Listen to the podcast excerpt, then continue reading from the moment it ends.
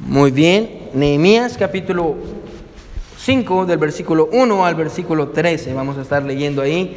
Ah, es un pasaje muy bueno, muy interesante, ah, pero quiero que pongan atención para que podamos desarrollarlo y podamos entender lo que Dios dejó ahí especial para nosotros. Amén. So, vamos a leer Nehemías 5 del versículo 1 al versículo 13. Amén.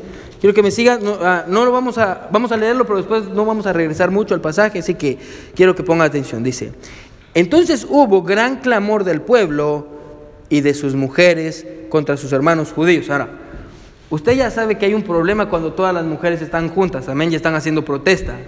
Ya desde ahí uno dice, wow, amén, están todas las mujeres están haciendo protesta, eso quiere decir que hay algo malo pasando. Mire por qué están haciendo protesta. Había quien decía, nosotros Nuestros hijos y nuestras hijas somos muchos.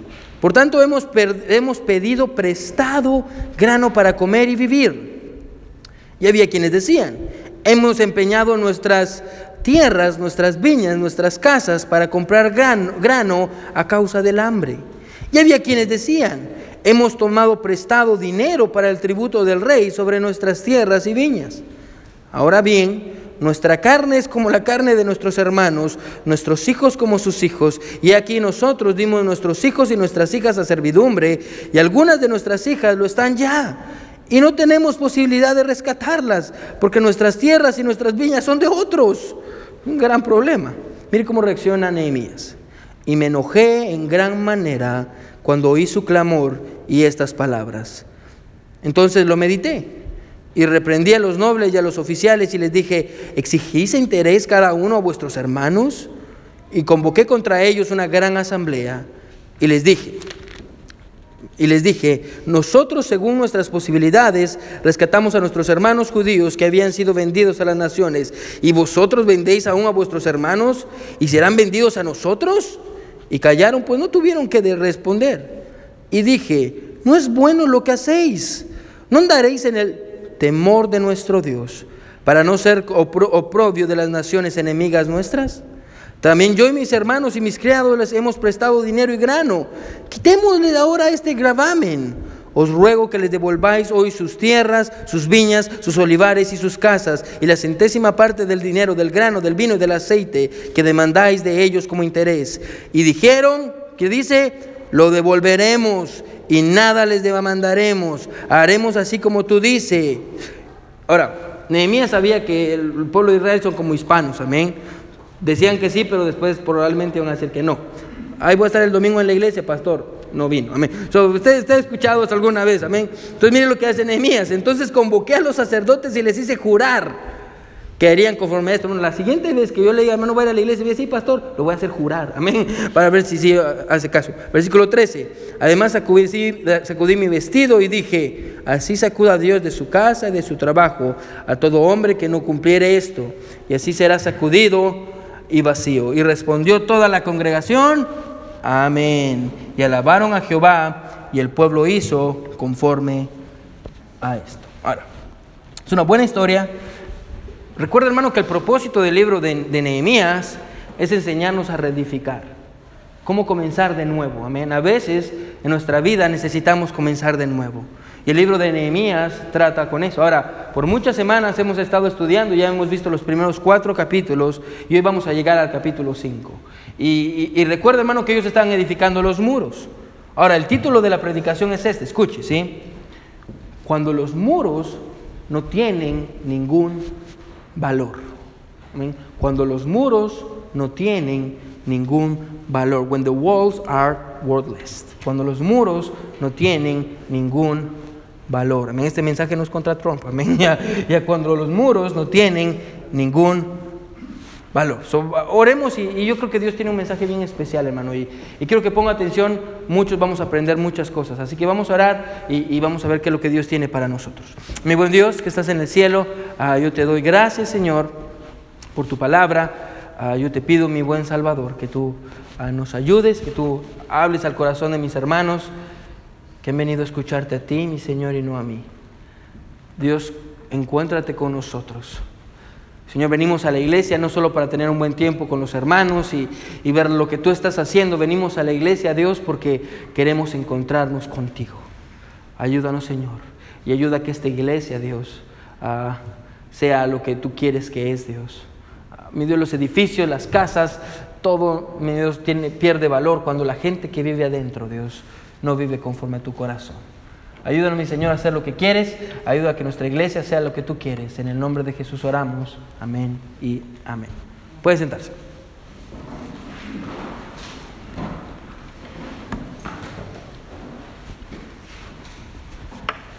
Amén. La historia, tal vez usted ha escuchado eso y tal vez incluso hasta ha visto ah, películas de eso.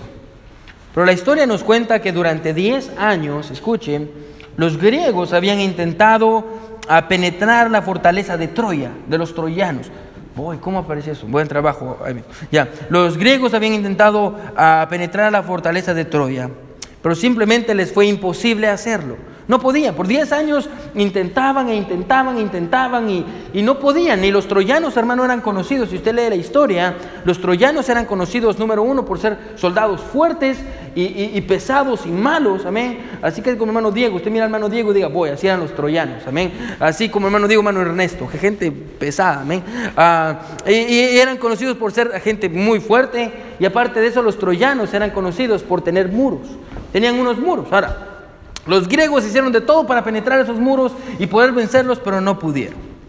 Así que, ah, quiero que escuche, a los griegos, en vista de lo que estaban haciendo, en un intento desesperado de parte de los griegos, escuche, decidieron construir un caballo, un caballo gigante, un caballote, que iba a ser una ofrenda, bueno, representaba una ofrenda de paz para los troyanos. Así que llevaron el gran caballo a las afueras de la ciudad de Troya y tenían ahí el caballo y los troyanos vieron y dijeron, ah, quieren hacer la paz.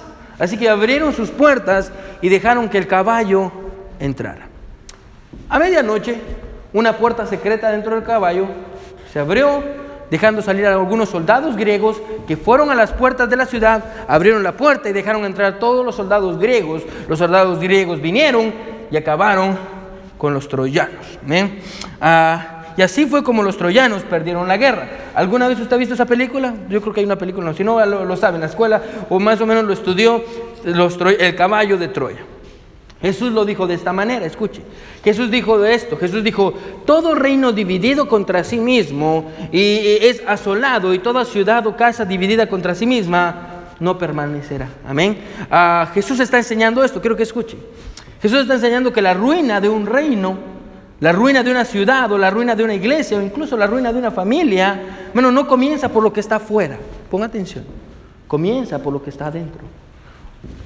Lo que es capaz de destruir su hogar, hermano, escuche, Ah, y, tal vez ah, vamos a ponerlo de así mejor. Me temo en esta mañana, hermano, que la mayoría de nosotros muchas veces intentamos proteger a nuestra familia, incluso proteger a nuestra iglesia de los ataques de Satanás de afuera, al punto en el que nos olvidamos que muchas veces, hermano, los ataques vienen de adentro. vienen desde adentro. Ah, muchas veces, hermano, ponga atención, la razón por la que jóvenes se rebelan contra sus padres, hermano, no es por lo que ven afuera, ¿Ya se ha puesto a pensar eso? A veces uno, uno pasa tiempo diciendo, ah, es que, es que ah, en la escuela tienen mal ejemplo, es que en la gente del mundo, es que van al cine y van a los centros comerciales y, hermano, escuche, lo que destruye la vida de un joven, hermano, no es lo que está afuera. Lo que destruye la vida de un joven es la manera en la que sus padres viven adentro. Amén. Eso destruye la vida de un joven. Amén. Que miren pleitos y malas palabras y, vasos por un lado y vasos por el otro. Yo les he dicho esto muchas veces. Parecemos perros y gatos adentro de la casa. No, lo, hermano, lo que destruye un hogar, hermano, no es lo que está afuera. Es lo que está dentro. ¿O, qué tal las iglesias? Bueno, eh, ponga atención. Allá afuera hay, ateos. Hay gente que no quiere la iglesia. Hermano, hay gente que está en contra de nuestra iglesia. No, no, y es normal. Pero lo que está afuera no puede destruir la, la iglesia. ¿Sabe qué sí puede destruir nuestra iglesia? Quiero que me siga lo que está adentro chismes. Amén. Ay, es que este hermano me vio mal y, ay, es que esta hermana, mire cómo a mí me saluda. Y, ay, eh, bueno, eso puede destruir la iglesia. Amén. El punto es con el que quiero comenzar en esta mañana, la manera de introducción es este, hermano. Ah, quiero que escuche, los ataques más peligrosos no son los que vienen desde afuera, sino que los que vienen desde adentro. Warren Wiersbe dijo esto. Dijo, cuando Satanás falla en sus ataques desde afuera, entonces va a comenzar a atacar desde dentro. Bueno, Nehemías y el pueblo había comenzado a hacer una gran obra. La gran obra que tenían que hacer era reconstruir los muros de la ciudad. Eso era lo que Nehemías tenía que hacer. Evidentemente, hermano, el trabajo era muy duro, no solo por el esfuerzo físico, sino por los ataques de las naciones ah, que venían en contra de Israel. Si usted lee el capítulo 4, hermano, usted se va a encontrar con que ah, mientras ellos estaban construyendo, sufrieron dos ataques de afuera. ¿Se recuerda que hablamos de la oposición? Cuando usted quiere servir a Dios va a tener oposición. ¿Qué es oposición? Es todo aquello que está en contra ah, de lo que usted quiere hacer para Dios. Eso es oposición. Ah, cuando alguien viene y le dice, Ay, ¿para qué vas a la iglesia? Ay, ¿qué estás haciendo? Porque te vas a volver cristiano. Eso es absurdo. Oposición. Ahora, en el capítulo 4, encontramos, solo lo estamos recapitulando, encontramos que hay dos maneras de oposición. Número uno, críticas. Zambalat, un enemigo del pueblo de Israel, empezó a criticarlos. Ay, miren, están construyendo un muro. Una zorra va a pasar ahí y se va a caer el muro. Bueno, escuche esto. Si usted quiere servir a Dios, hermano, si usted quiere hacer lo correcto, usted se va a encontrar con esto. La gente lo va a criticar. Amén. La gente cuando usted falla va a decir, ah, y no que es un cristiano, pues, mire cómo vive. Amén. Eh, la primera manera que encontramos en el capítulo 4 es críticas. Después encontramos intimidación. La Biblia dice que ah, los pueblos empezaron a reunirse y los de Samaria se reunieron y otros muchos pueblos alrededor de Jerusalén se reunieron y dijeron, vamos a ir a matarlos porque no queremos que edifiquen. Entonces, de hecho, hermano, si usted lee el capítulo 4 termina de esta manera. Nehemías, un gran líder, hermano, si usted quiere saber sobre el liderazgo, lea el libro de Nehemías. Nehemías viene y le dice al pueblo, ¿sabe qué? Porque la gente empezó a desanimarse ay, es que van a venir y nos van a matar y es que son más que nosotros y nosotros no podemos pelear. Y Nehemías se para y le dice, hermanos, vamos a pelear. Vamos a pelear por nuestros hijos, por nuestras esposas, por nuestros niños. Y la gente se anima, y usted va a leer esto en el capítulo 4, que Nehemías literalmente dice esto, que con una mano estaban edificando y con la otra tenían una espada. Estaban haciendo la obra de Dios y estaban listos para pelear. los enemigos escucharon y se detuvieron. Ahora, los ataques desde afuera cesaron. Pero ahora van a empezar a venir los ataques desde adentro. Amén. Y es lo que vamos a ver en el pasaje en esta mañana. Si está conmigo, amén. Los, ataques que vienen desde dentro. Ahora Nehemías se va a enfrentar a otro problema, solo que este problema no tenía que ver, como le digo, con lo que estaba pasando afuera, tenía que ver con lo que estaba pasando adentro. Y si Nehemías decidía no tratar con este problema, escuche, este problema los iba a destruir. Así que vamos a ver cuál es el problema. Mire lo que es el versículo 1. Vamos a empezar a ver cuál es el problema. ¿Sí está conmigo? ¿Amén? Muy bien. Ah, voy a decir otra vez porque están dormidos. ¿Sí está conmigo? Amén. Muy bien. Mire lo que es el versículo 1. Dice, entonces hubo gran qué del pueblo y de quiénes? Contra sus hermanos judíos. Ahora, quiero que me escuchen esta mañana, ¿sí? En medio de una gran obra hubo un gran clamor. Y este clamor, hermano, esto es lo interesante, hermano. No tenía que ver con Zambalat y Tobías, que eran los enemigos del pueblo de Israel, ni tenía que ver con los samaritanos, ni tenía que ver con los amonitas, ni con los árabes. Este clamor, este sufrimiento que el pueblo tenía, estaba siendo causado, escuche, por sus propios hermanos, los propios judíos. Ahora, la situación económica, hermano, no era buena. Ah, lo que estaba pasando dentro no era bueno y las personas estaban desesperadas. Así que quiero que escuchen. Cuatro grupos de personas, ponga atención, se acercan a Nehemías. Ponga atención. El primer grupo, ahí están todos y están todas las mujeres. ¿Alguna vez ha visto una protesta? Mucha gente y, están todos protestando y, y, están todos hablando con Nehemías y de pronto el primer grupo aparece. Y el primer grupo le dice a Nehemías, Nehemías, quiero que escuche, Nehemías, nosotros comenzamos a trabajar contigo porque hay que reconstruir el muro. Entonces, para poder trabajar contigo, tuvimos que dejar nuestro trabajo. Y porque dejamos nuestro trabajo, no estamos llevando comida a nuestras familias. Ahora, usted no necesita ser un genio, hermano, para entender que si no trabaja, no come. Amén. Amén. Por más que usted diga, ay, me quisiera tomar las vacaciones de un mes. Amén. Eh, a menos de que no quiera comer un mes, va a estar bien. Amén. Eh, ah, pero el punto es esto, si no trabaja, no come. Entonces es lo que está pasando en el pueblo. La gente dejó de trabajar y ahora no tienen dinero, entonces vienen y le dicen a Nehemías, Nehemías, y porque no tenemos dinero, tuvimos que ir a pedir prestado.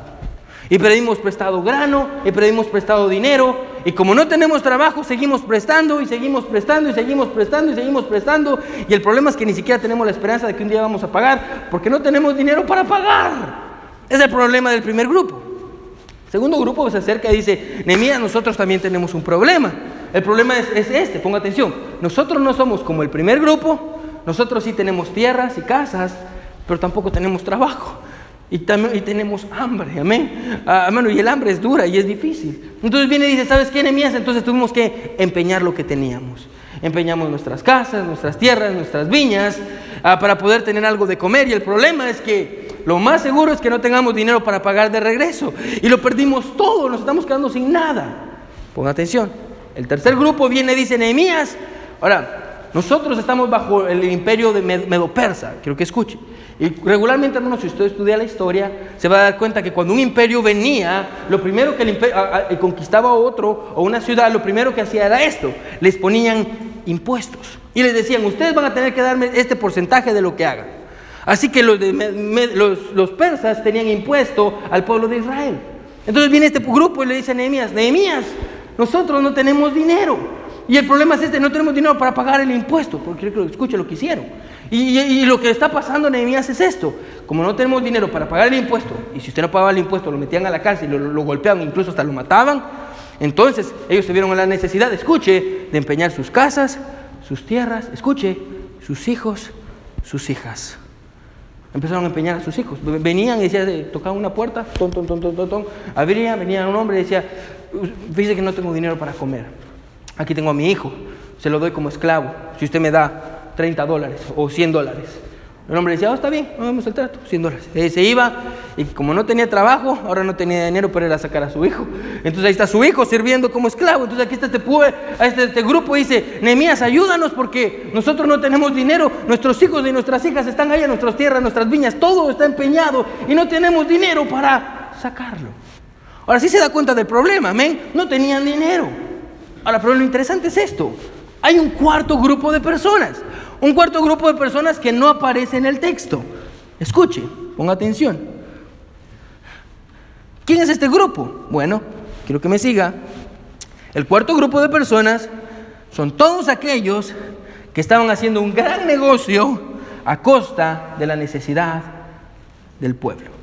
Estas personas estaban aprovechando de la condición del pueblo para hacerse ricos. Y, como le digo, se puede imaginar, hermano, un hombre ah, con necesidad de comer, tocando la puerta, y, este hombre abre, y aquí está el hombre con su niño, con su niña pequeño, diciendo, ¿sabe que no tenemos que comer? Ah, no tengo más de otra a que darle a mis hijos para que sean sus esclavos. Y, y este hombre viéndolos, y en lugar de decir, oh, no, no se preocupe, yo le voy a ayudar con dinero, este hombre decía, no, está bien, ok, démelos. En lugar de, en lugar de ayudarlos, empezaron a tomar ventaja de ellos.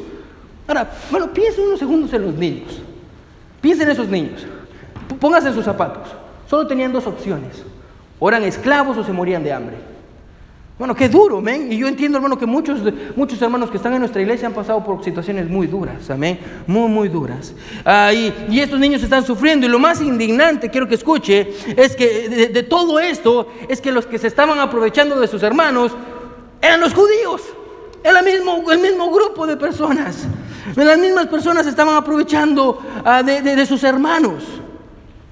Si usted mira, ah, si usted, bueno, literalmente era lo que estaban haciendo, se estaban aprovechando de ellos.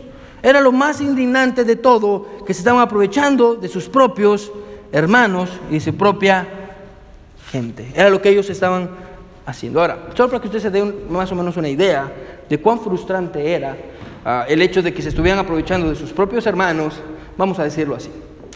Yo no sé usted, hermano, pero a mí me indigna esto. Digámoslo así, no son todos, pero así pasa muchas veces. Es indignante cuando vamos a decir un americano humilla a un hispano y lo trata mal y es racista. Dígame si eso es, si eso es indignante, dígame si es sí o no. ¿Es indignante?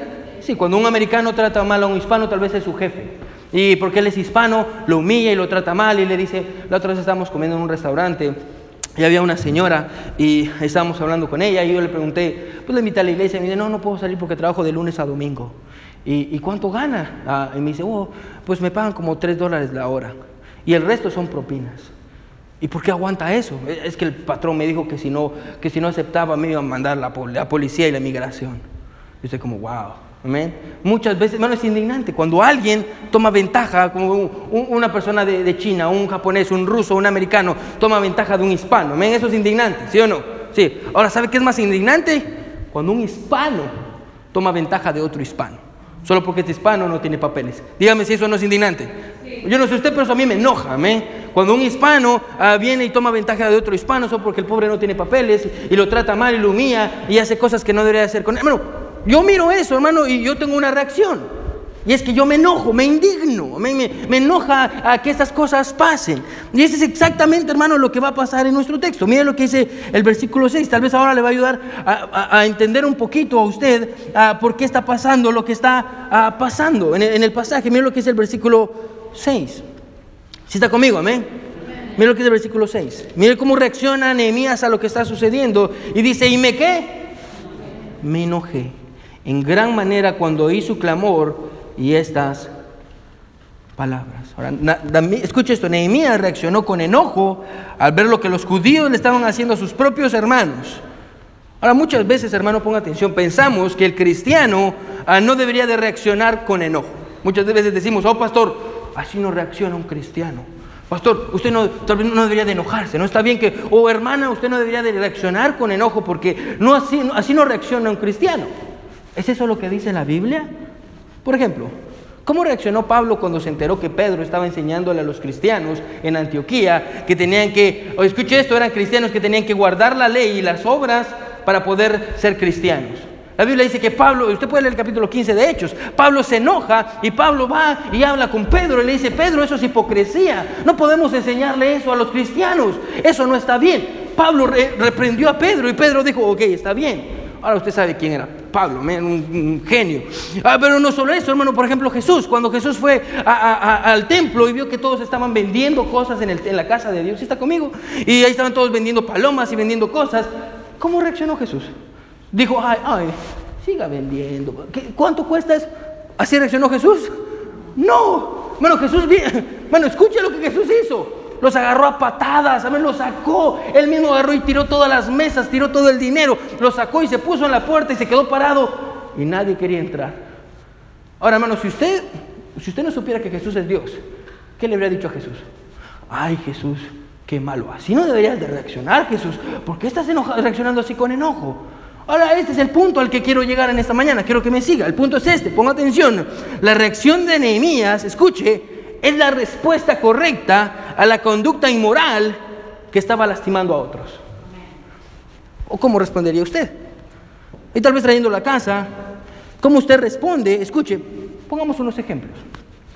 ¿Cómo usted responde, por ejemplo, a una pareja que golpea a sus niños sin razón alguna y se desquitan con ellos?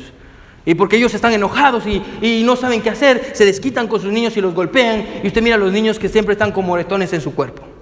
¿Cómo usted reaccionaría a esta pareja? Por ejemplo, ¿cómo usted respondería a una pareja de homosexuales que adoptan a un niño para meterlo a esta vida inmoral que ellos tienen? ¿Cómo usted reaccionaría? O por ejemplo, ¿cómo usted responde a un hombre, escuche esto, abandonando a su esposa, que es una buena esposa, y a sus niños que están pequeños, abandonando todo lo que tiene por irse con otra mujer? ¿Cómo usted responde a eso? Vamos a ponerlo así. ¿Cómo usted, eh, ¿Cómo usted responde a los actos inmorales de las demás personas? Si usted dice, oh pastor, ah, yo, yo no me enojo, ponga atención. Déjeme decirle esto. si usted no se enoja, si usted no reacciona con enojo dentro de usted, escuche, el problema no son ellos, el problema es usted. Hay algo mal con usted. Bueno, el enojo es normal y el enojo e indignación es la respuesta correcta a la conducta inmoral que lastima a otros. Hermano, cuando alguien, escuche, está lastimando a otra persona y no está haciendo lo que es correcto, hermano, es normal que usted se enoje. Ahora, lo que escuche, está bien que usted se enoje. Lo que está mal es que usted reaccione con enojo. Y esa es la lección que nos va a dar Nehemías. Porque la Biblia dice que se enoja. Y mire lo que hace en el versículo 7. Si está conmigo, amén. Mire lo que dice el versículo 7. Mira lo que va a hacer en el versículo 7. Mira lo que dice. Ah, versículo 7 dice. Ah, yo estoy en el capítulo 7. Versículo 7 dice lo siguiente. Dice, entonces, actúe. ¿Así dice? Mire lo que dice. ¿Qué dice? Entonces, medité. ¿No, le encanta a Nehemías? Nehemías se enojó, pero no actuó. Nehemías se enojó, esperó y pensó. Bueno, le voy a dar un consejo que le va a salvar la vida. ¿Me escuche, ¿sí? Bueno, nunca actúe bajo el enojo. Joven, cuando usted está enojado, nunca actúe. ¿Qué es lo que Nehemías hizo? estaba enojado, eso no está bien. Pero antes de venir, pararse y decir cosas, escuche, de las cuales se iba a arrepentir, y hacer cosas que no, no quería, decir palabras que iban a lastimar, la Biblia dice que paró y pensó. Bueno, ¿cuántos problemas, hermano? Escuche esto. Usted se ahorraría si tan solo usted se diera cinco segundos, diez segundos para pensar antes de hablar, para pensar antes de actuar. Amén, pero no solo dice eso, mire que sigue diciendo el versículo 7. ¿Sí está conmigo? Amén. Muy bien, mire lo que sigue diciendo el versículo 7. Mire lo que sigue diciendo el versículo 7. Dice, entonces lo medité y reprendí a los nobles y a los oficiales y les dije, exigís interés cada uno vuestros hermanos y convoqué contra ellos, ¿qué dice? Una asamblea. Ahora, quiero que piensen esto conmigo, ¿sí? La Biblia dice que Nehemías viene, nota lo que está pasando y después de notar lo que está pasando, la Biblia dice que Nehemías los reprende. Ahora, pastor, ¿qué es la reprensión? Quiero que se quede conmigo. La reprensión básicamente es esto, hermano. La reprensión es enseñarle a otro qué es lo que está mal. Nehemías se toma el tiempo, escuche, para enseñarle a las personas y decirle a las personas, eso que ustedes están haciendo no está bien. La manera en la que están tratando a sus hermanos, la manera en la que están ah, aceptando a, tomar como esclavos a los, hijos de sus hermanos, eso está mal, eso no es correcto. Nehemías les está enseñando a que lo que están haciendo no está bien. Y pastor, tal vez usted se va a preguntar por qué. Mire lo que dice el versículo, el versículo 8. El versículo 8, y les dije, nosotros según nuestras posibilidades rescatamos a nuestros hermanos judíos que habían sido vendidos a las naciones, y vosotros vendéis aún a vuestros hermanos y serán vendidos a nosotros y callaron, pues no tuvieron que responder. Aquí está Nehemías y dice, ustedes se dan cuenta que nosotros estamos trabajando duro para ir, muchos judíos eran esclavos en otros lugares. Y Nehemías dice, nosotros con el esfuerzo de nuestras manos hemos ido a comprar a esos judíos para traerlos de regreso, para que pudieran ser libres. Y ustedes están esclavizando a sus propios hermanos. ¿Es eso justo? La gente se queda callada. La gente se queda callada. Por eso Nehemías los confronta diciéndole, no está bien lo que están haciendo, porque así no debería de vivir el pueblo de Dios. En otras palabras, escuche, de la manera en la que estaban viviendo, no solo estaban, escuche esto, Nehemías le está diciendo, la manera en la que viven no solo está dañándolos a ustedes, está dañando la imagen de Dios. Y déjeme decirle esto bien rápido, hermano.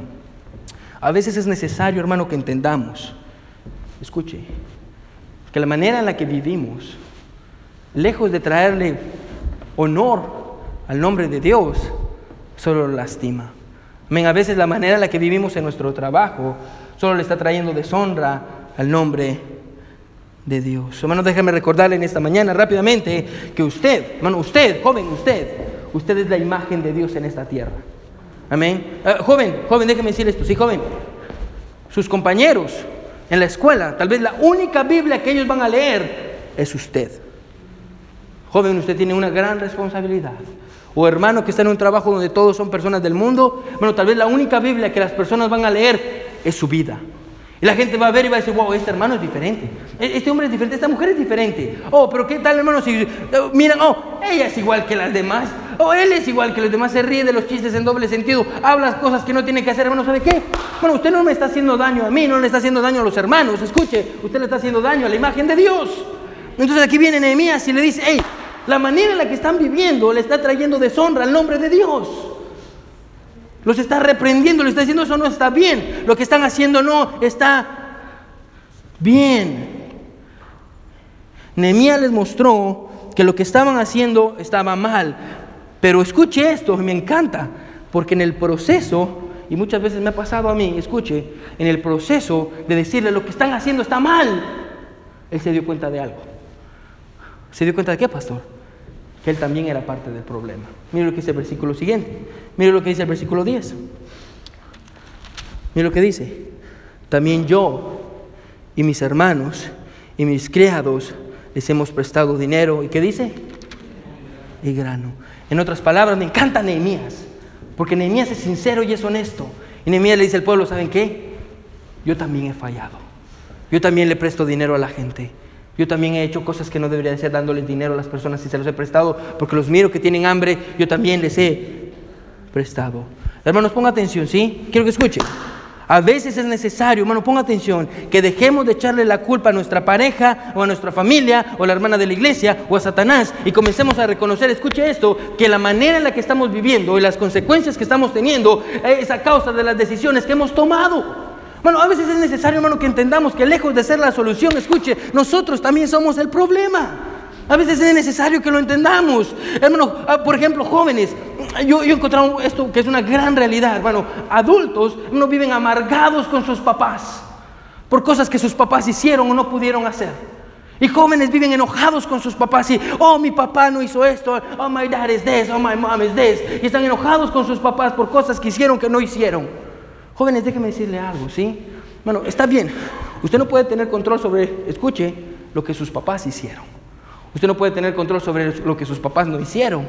Escuche, pero usted sí puede tener control sobre su espíritu y sobre su, en la manera en la que usted se comporta y sobre su rebelión. Joven, escuche, no está bien que viva una vida amargada. Oh my dad, oh my mom, o poniendo la culpa en ellos. A veces es necesario, jóvenes, que entendamos y digamos esto. Hey, ¿sabe qué? Ah, yo sé que mi mamá no es la mejor mamá del mundo. Yo sé que mi papá no es el mejor papá del mundo, cometen errores, amén. Pero yo no voy a ser parte del problema. Yo no voy a estar diciéndole a mi mamá todo el día, oh, why you did this, why you did this. No, no voy a estar diciéndole a mis papás por qué hicieron esto, por qué no hicieron el otro. Yo voy a ser parte de la solución. Me encanta Nehemías. Nehemías dice, ¿sabe qué? Yo también he sido parte del problema. Hermano, a veces como esposos, escuche, que me siga. O hermanos o hermanas, a veces es necesario entender que si el matrimonio se está viniendo abajo, que si las cosas, hay problemas en el matrimonio, hey, escuche esto, 50% es él, el 50% es ella. Amén. Él no tiene toda la culpa. O como usted, hermana, le dice a sus amigas, ay, si es que no soporto a este hombre. No, él no tiene toda la culpa. O hermano, ella no tiene toda la culpa. A veces es necesario, hermano, de que dejemos de ponerle la culpa a otros. Es que la iglesia, es que el pastor, es que mi mamá, es que mi papá, es que el hermano, es que la hermana, es que... y empezamos a entender como Nehemías, hey, ¿sabe qué? Yo también tengo la culpa, yo también he hecho lo que no es correcto. Así que viene Nehemías y reprende al pueblo. Y es honesto con él mismo y dice, yo también he fallado. Nehemías está reconociendo que él también es responsable de lo que está pasando. Pero escuche, pero para que haya un cambio, ya vamos a terminar, no solo basta con reconocer que hay algo mal. Bueno, yo le pregunto a todos ustedes, todos a ustedes y todos nosotros sabemos que está mal en nuestras vidas, amén. Pero eso no es suficiente para cambiarlo. amén. Necesitamos hacer, amén. De nada sirve que usted sepa si usted no hace. Entonces, algo tienen que hacer. Es necesario arreglarlo. Miren lo que es el versículo 11. Ya vamos a terminar. Os ruego, miren lo que la conclusión a la que viene Nehemías. Os ruego que le devolváis hoy sus tierras, sus viñas, sus olivares y sus casas y la centésima parte del dinero y grano, quitémosle ahora este gravamen. En otras palabras, dejemos de hacer lo que estamos haciendo. Y mire cómo responde el pueblo. Mire, la respuesta que, el, el, pueblo le da. Mire lo que dice el versículo siguiente. Y dijeron, lo devolveremos y nada les demandaremos. Haremos así como tú dices. Eh, mire, vaya conmigo a la, última parte del versículo 13, mire lo que dice. Y si respondió toda la congregación, amén, y alabaron a Jehová, y el pueblo hizo, ¿qué dice? Conforme a esto. Ahora, esa es la manera correcta, escuche, de responder a la reprensión. Escuche, pastor, ¿cómo? Cuando alguien viene, escuche, quédese conmigo. Cuando alguien viene y me muestra con la Biblia, Escuche. Y me dice, hermano, oh brother, o oh joven, lo que usted está haciendo no está bien. La Biblia dice esto. Bueno, ¿cómo usted responde? ¿Cómo usted responde a la, a represión? O hombre, cuando su esposa le dice, mi amor, lo que estás haciendo no está bien. ¿Cómo responde usted, hombre? Ay, vieja, tú no sabes de nada. Yo soy el hombre aquí. Mira cómo yo trabajo todos los días para traer la comida y tú solo estás en la casa. No ¿Cómo responde? O, hermana, cuando su esposo viene y le dice, hey babe, mi amor, lo que está haciendo no está bien, ¿cómo responde usted? ¿A quién eres tú para decirme lo que tengo que hacer? Yo estoy grande. ¿Cómo usted responde a la, a la repetición? Hey, joven, hey, jóvenes, cuando mami y papi, cuando, your dad or your mom comes and say, hey, escuche, hey, lo que está haciendo está mal. O cuando el pastor viene y le dice lo que está haciendo está mal. Jóvenes, ¿cómo responden? Oh, you, don't love me. Oh, usted no sabe cómo es mi vida. Yo quiero hacer lo que yo quiero. ¿Cómo responde? Oh, hermano, escuche esto, todos nosotros cuando la Biblia está siendo predicada. Y no es el pastor y no es el hermano ni la hermana, es el Espíritu Santo. que está diciendo, usted tiene esto en su vida.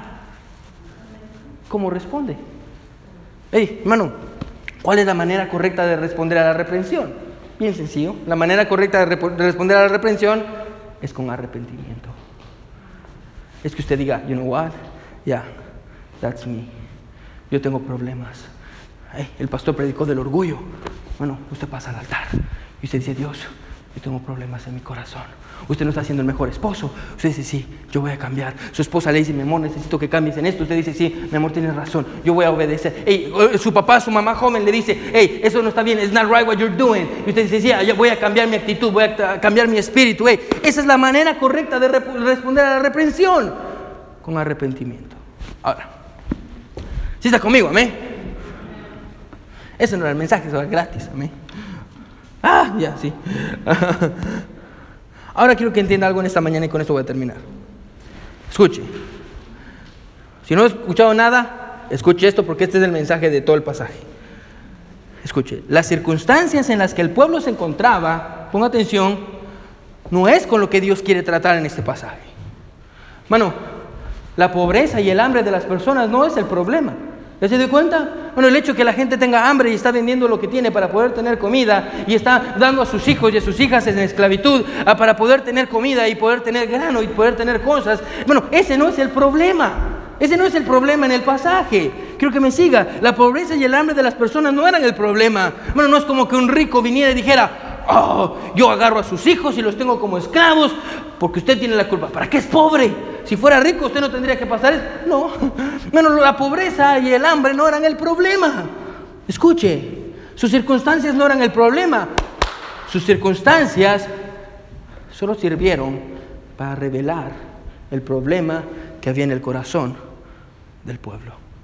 Las circunstancias no eran el problema, las circunstancias sirvieron para revelar cuál era el problema. El verdadero problema del pueblo, escuche, no era la pobreza y el hambre. El verdadero problema del pueblo, escuche, era el egoísmo. El egoísmo, selfishness, el egoísmo. Carl Menninger, escuche, en su libro titulado Whatever Became Sin, escuche, describe el egoísmo y dice, ¿qué es el egoísmo? El egoísmo es esto, escuche lo que dice. Me encanta esta definición. Es sacrificar el bienestar de otros para tener la satisfacción de uno mismo. Eso es egoísmo. Sacrificar el bienestar de otros para tener la satisfacción de uno mismo.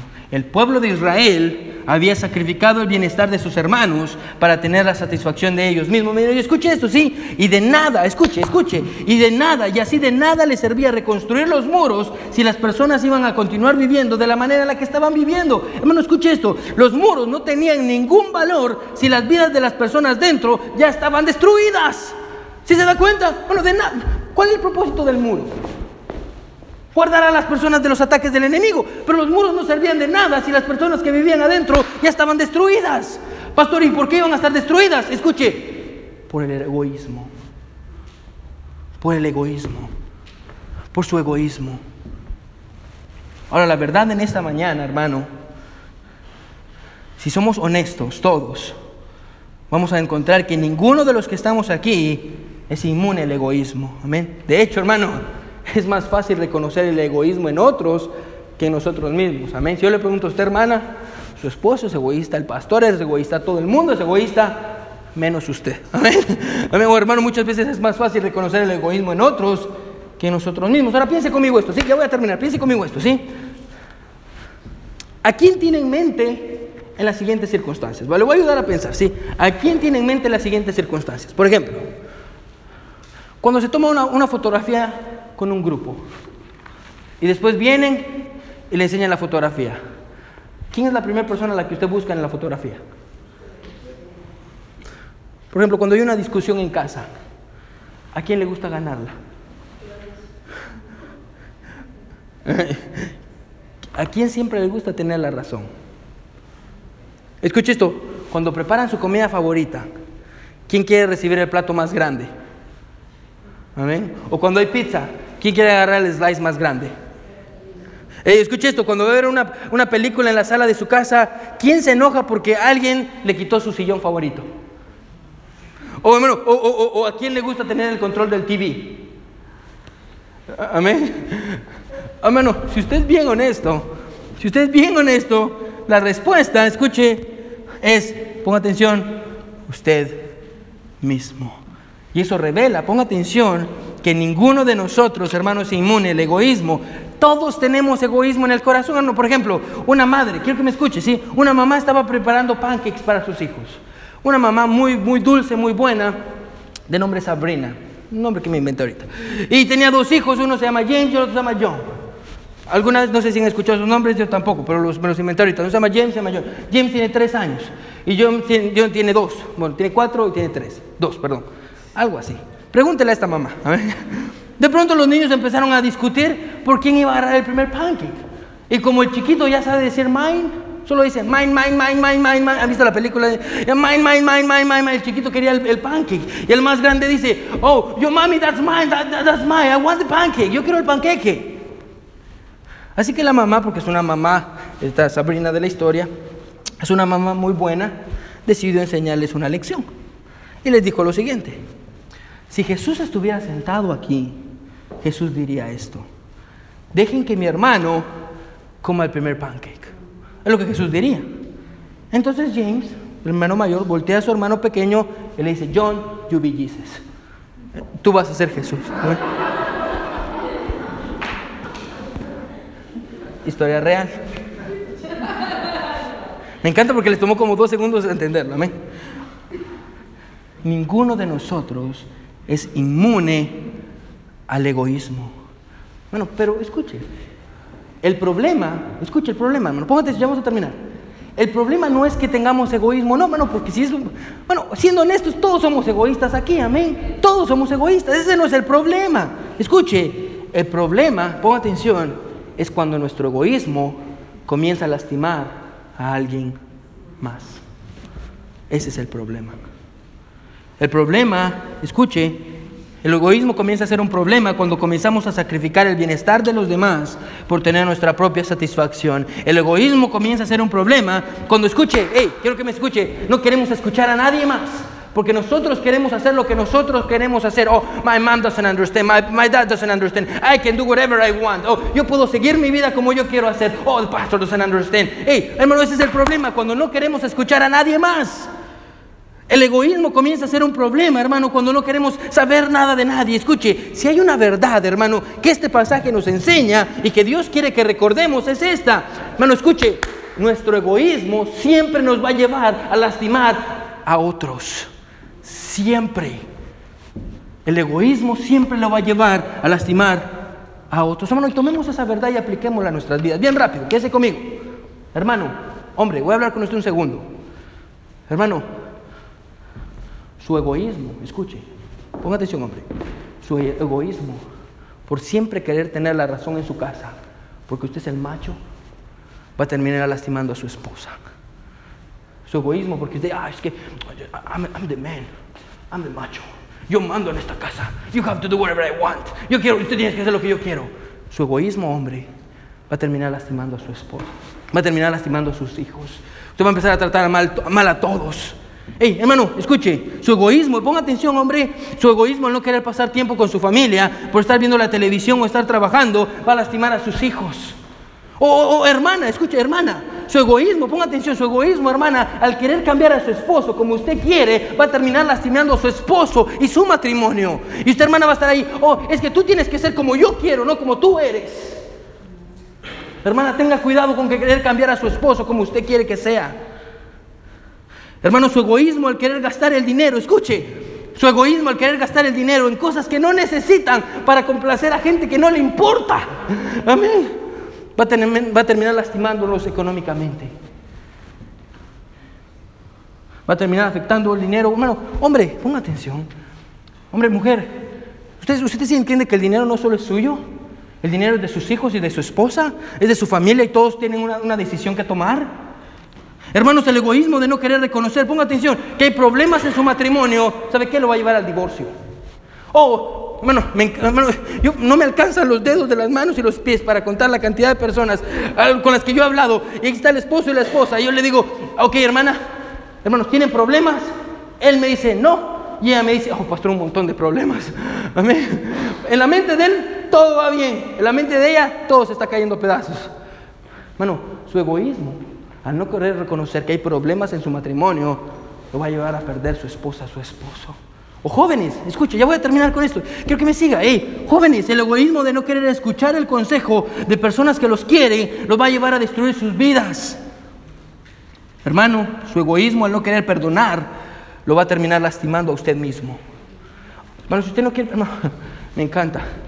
Eh, Esta es la falta de perdón. Escuche. Cuando usted no perdona, yo se lo he dicho antes y se lo vuelvo a repetir. Cuando usted perdona, hermano, usted no quiere perdonar, usted rehúsa a soltar al preso que usted tiene enjaulado. Lo que usted no sabe es que el preso al que usted tiene enjaulado es usted mismo. Cuando usted no quiere perdonar. Cuando usted dice, no quiero perdonar lo que me han hecho, pastor, es que usted no sabe lo que me hicieron. Bueno, la otra gente está feliz y contenta tomando café, viendo la rosa de Guadalupe. Amén. Y usted está bien amargado todos los días de su vida, recordando lo que le dijeron, cuándo se lo dijeron, qué usted le hubiera respondido. ¿Quién se estaba lastimando? Usted. Eso es egoísmo. Hermano, el egoísmo de no querer servir en la iglesia. Usted no quiere servir en la iglesia. Hermano, ese egoísmo va a terminar lastimándonos a todos porque nosotros necesitamos que usted sirva. Bueno, si algo nos enseña el pasaje a todos en esta mañana, bueno, es que el egoísmo siempre va a terminar lastimando a las personas que queremos. Bueno, déjeme preguntarle esto bien rápido. ¿En qué áreas usted es egoísta, hermano? ¿En qué áreas usted es egoísta? ¿En qué áreas usted necesita temor de Dios en su corazón? Bueno, ¿en qué áreas usted necesita decir, ¿sabe qué? Yo soy bien egoísta con el dinero. He sido egoísta con mi esposa, con mis hijos, en mi trabajo, en la iglesia. Bueno, la mejor cosa que usted puede hacer hoy, recuerde que dijimos, la mejor manera de responder a la reprensión es con arrepentimiento.